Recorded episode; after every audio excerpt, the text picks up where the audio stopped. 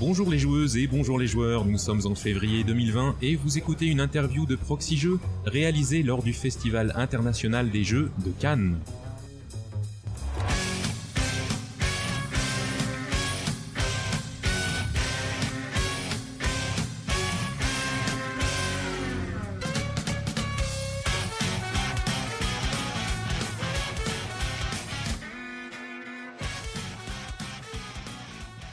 Suis Hammer et en ce vendredi, je suis accompagné de ma consoeur Paul Gara. Bonjour Paul Gara, comment vas-tu? Bonjour Hammer.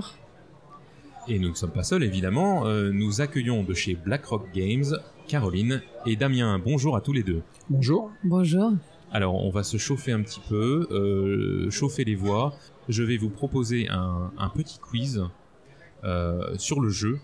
Donc pour vous, le jeu, c'est plutôt vidéo ou plateau? Plateau. Plateau. Plateau tous les deux. En famille ou entre amis? En famille. Entre amis. Plus difficile, Contrario ou Puerto Rico?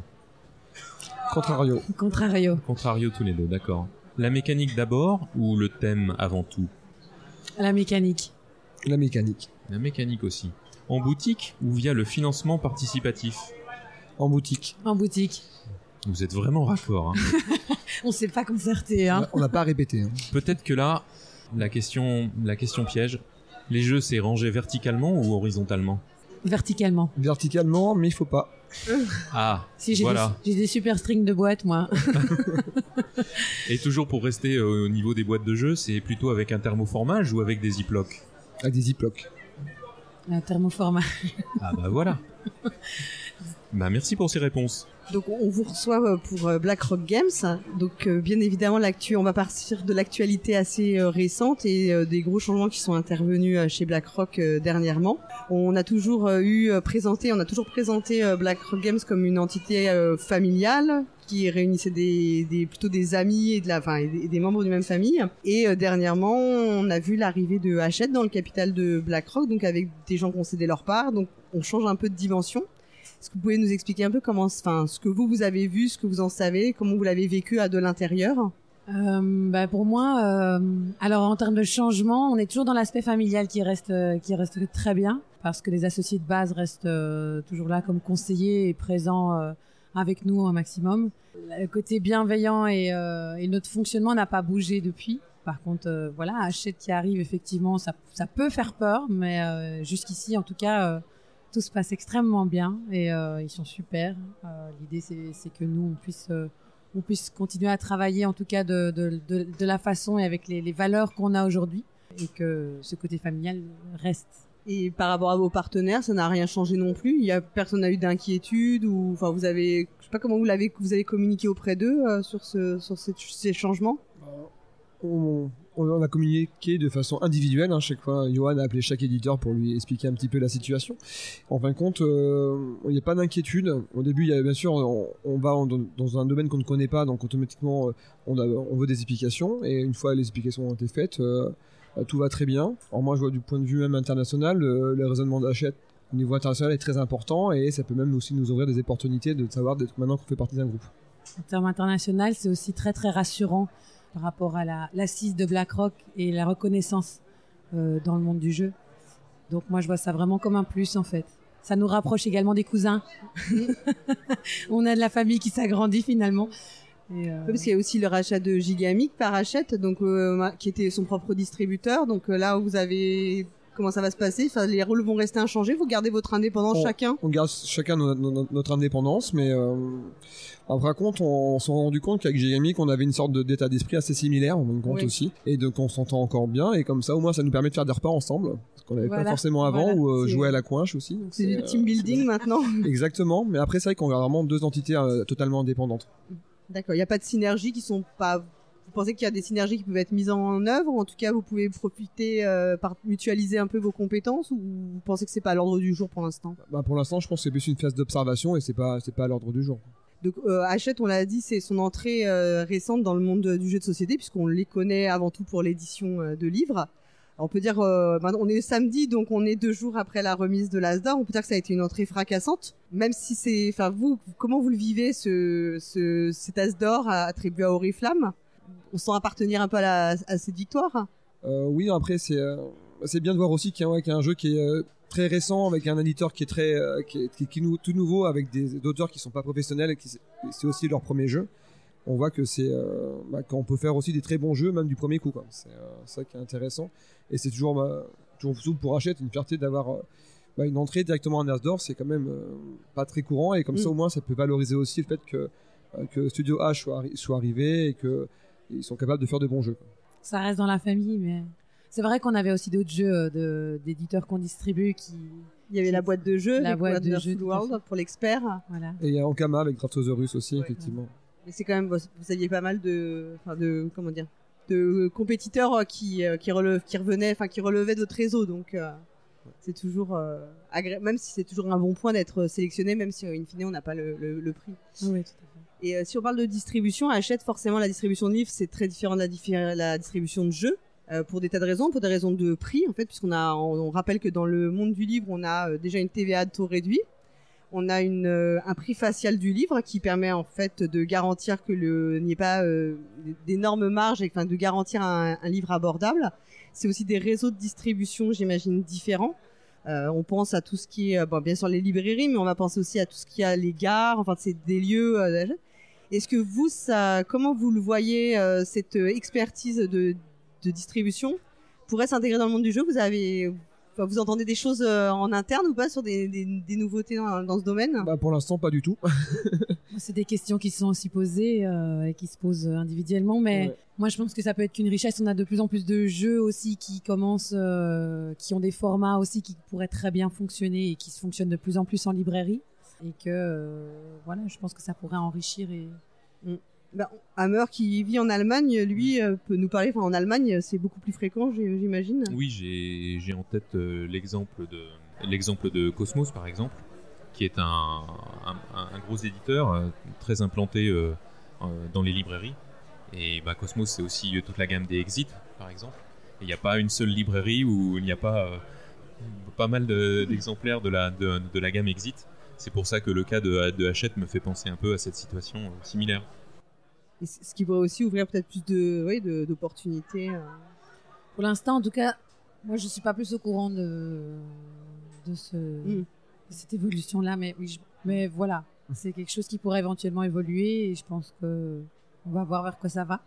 Oui, donc pour en revenir, pour en revenir à Hachette, en fin de compte, c'est vraiment euh, dire bah voilà, nous sommes là, euh, mais en fin de compte, on laisse votre fonctionnement tel quel, on ne change rien, ça fonctionne comme ça, donc on, change- on- on ne change pas. C'est euh, un peu l'ordre, et faites comme avant, et, euh, et c'est ce qu'on ressent, on- il n'y a pas de différence en fin de compte. Et ça, et pareil, même si les actionnaires, euh, ont- certains ont vendu leur part, c'était des personnes qui ont déjà l'âge de la sont l'âge de la retraite, donc ils n'étaient pas forcément non Oui. plus actifs, et ceux qui étaient là comme encore Alain, Alain est toujours là, il est sur le stand, Ça reste notre sage. exactement, et il n'y a, vraiment pas de différence en fin de compte.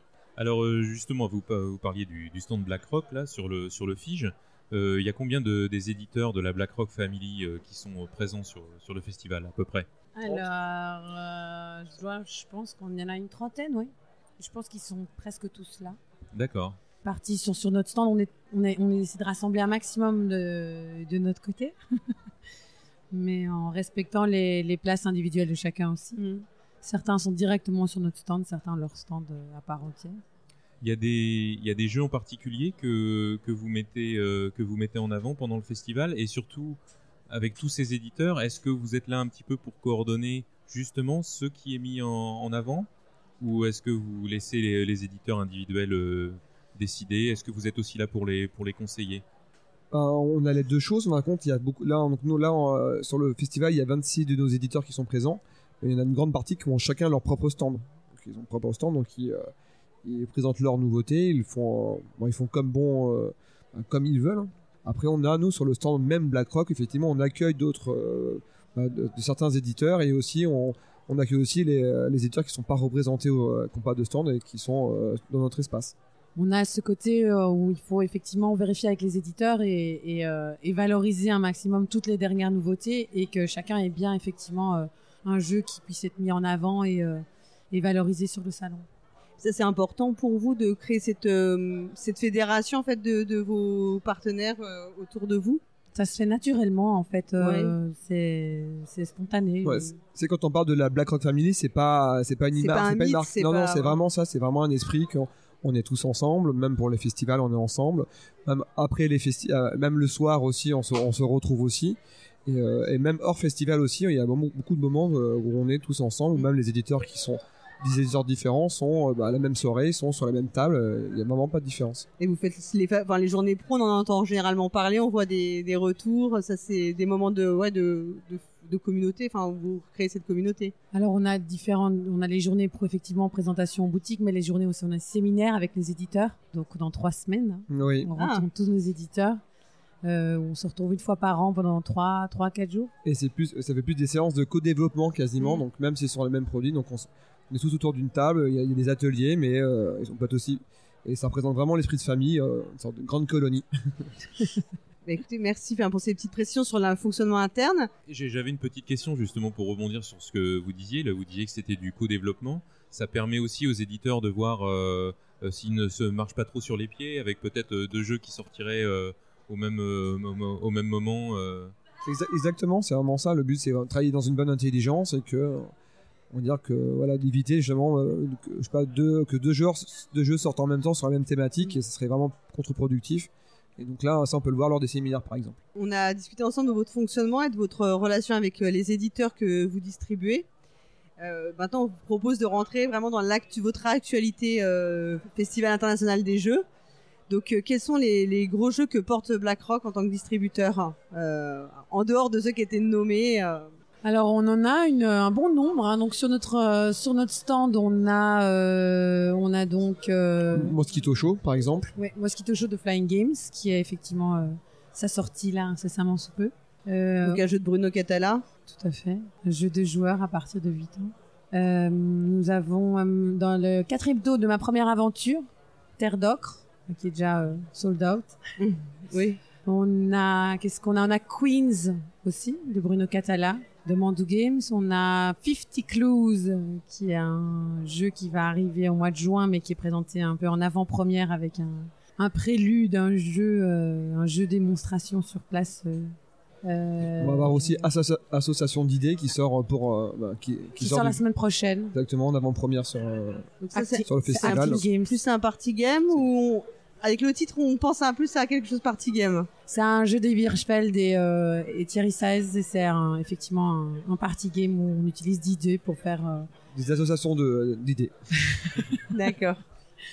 Du coup, on a, il y a beaucoup. Il y a Nidavellir de Gros Games. Ouais. Qui est sorti assez récemment euh, en janvier, là. Qui marche fait le buzz. Qui, marche très très bien et qui, euh, Serge Laja a été euh, reçu récemment dans la radio des jeux euh, et euh, notamment pour cette actualité. On a Fabulia de Lifestyle qui sort cette semaine notamment avec Joraku de Nuts Publishing. Fabulia qui est un jeu pour enfants de Wilfried et Marie Fort. Oui, dont on a parlé dans un de nos débriefs. Premier débrief, on y a joué. C'était notre premier jeu du, de cette année. D'accord. On a 20 secondes de feu aussi qui est présenté par Big Potato, qui est notre éditeur, euh, dernier auditeur et dernier éditeur, dernier éditeur euh, qui a été, euh, qui a rejoint l'équipe la BlackRock Family, je pense, qui vient d'Angleterre, qui est un jeu party game aussi avec un, un grand sablier. Aussi, on va avoir le sort de jeu comme Totem, bah, Totem Couple, qui vient de, qui vient de sortir aussi, qui, vient de sortir, bah, qui est sorti il y a une semaine aussi, en présentation. C'est un jeu qui vient du Québec par l'équipe Totem, qui est un jeu qui fait du bien. C'est juste magique à tester vraiment. C'est quelle, quelle mécanique un petit peu? Vous pouvez... En gros, bah, c'est un musique, on va, on va passer du temps à recevoir des compliments des, des part des, autres joueurs. Et généralement, ça crée beaucoup d'émotions et euh, ça, on vit vraiment une nouvelle expérience et vraiment très très positif. C'est vrai que là, c'est vraiment une, une, expérience à vivre, donc euh, voilà, donc, essayez, vraiment, faut vraiment l'essayer pour euh, arriver à, à ressentir ce que le jeu procure. On va aussi avoir les Lumberjack aussi qui vont euh, avec, avec leur nouvelle gamme Café Break. Donc, euh, Coffee Break. Oui. il y a surtout euh, euh, Monster Coffee qui vient de sortir aussi cette semaine chez eux. Il y avait Gold River qui est sorti dernièrement et ont présenté leur futur, leur futur jeu en association avec Blue Cocker, donc un Welcome la petite mort. C'est pareil, pour Blue Cocker, il y avait aussi Welcome Las Vegas, donc un standalone de Welcome pour les joueurs un peu plus expérimentés. On essaye de pas oublier tout le monde. Hein. Il y a Ludonotes aussi qui présente euh, deux prototypes qui vont sortir euh, incessamment sous peu. C'est Colt Super Express qui est un jeu euh, à partir de 8 ans, 7 ans, Voilà, c'est une version très, bah, très très rapide justement avec les mêmes sensations que, que, que Colt Express. en plus petit, transportable et euh, très très familial, ainsi que What's Missing. Oui, de un jeu plus léger. euh, on a Ouais. vu où on doit deviner ce qui manque, c'est ça sur les, les images. hein. Exactement, c'est bien ça.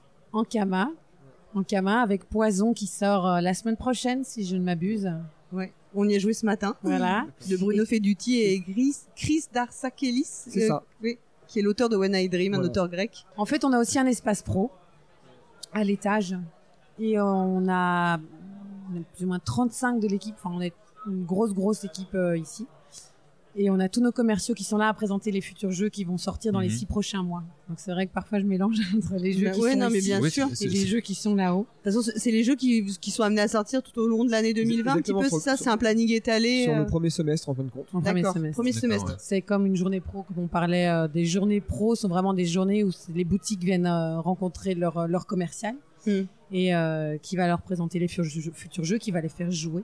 Et ensemble, ils vont, euh, ils vont rencontrer les éditeurs et, euh, et avoir plus d'informations sur Et, chacun. et le des but, c'est aussi de montrer aux boutiques les, les jeux qu'elles seront amenées euh, à pouvoir commander et donc euh, avoir envie de vendre ensuite derrière. C'est ça, j'imagine. Le, le, le but, c'est de, de mettre des jalons dès aujourd'hui pour euh, donner envie aux boutiques de commander ces jeux-là. Euh, surtout de faire connaître les produits, effectivement, c'est au moins pour valoriser les boutiques. C'est, euh, on pense, on part du principe que ce soit les boutiques qui soient informées en premier des nouveautés qu'on pourra avoir, et non qu'un client. On sait que c'est toujours mal vu qu'un client arrive avec, un, avec, avec une nouveauté que la boutique ne connaît pas. Donc Mm. le but, c'est vraiment d'arriver à avoir beaucoup d'avance pour au moins présenter les même même à stade de prototype au moins les, les futures nouveautés de l'année.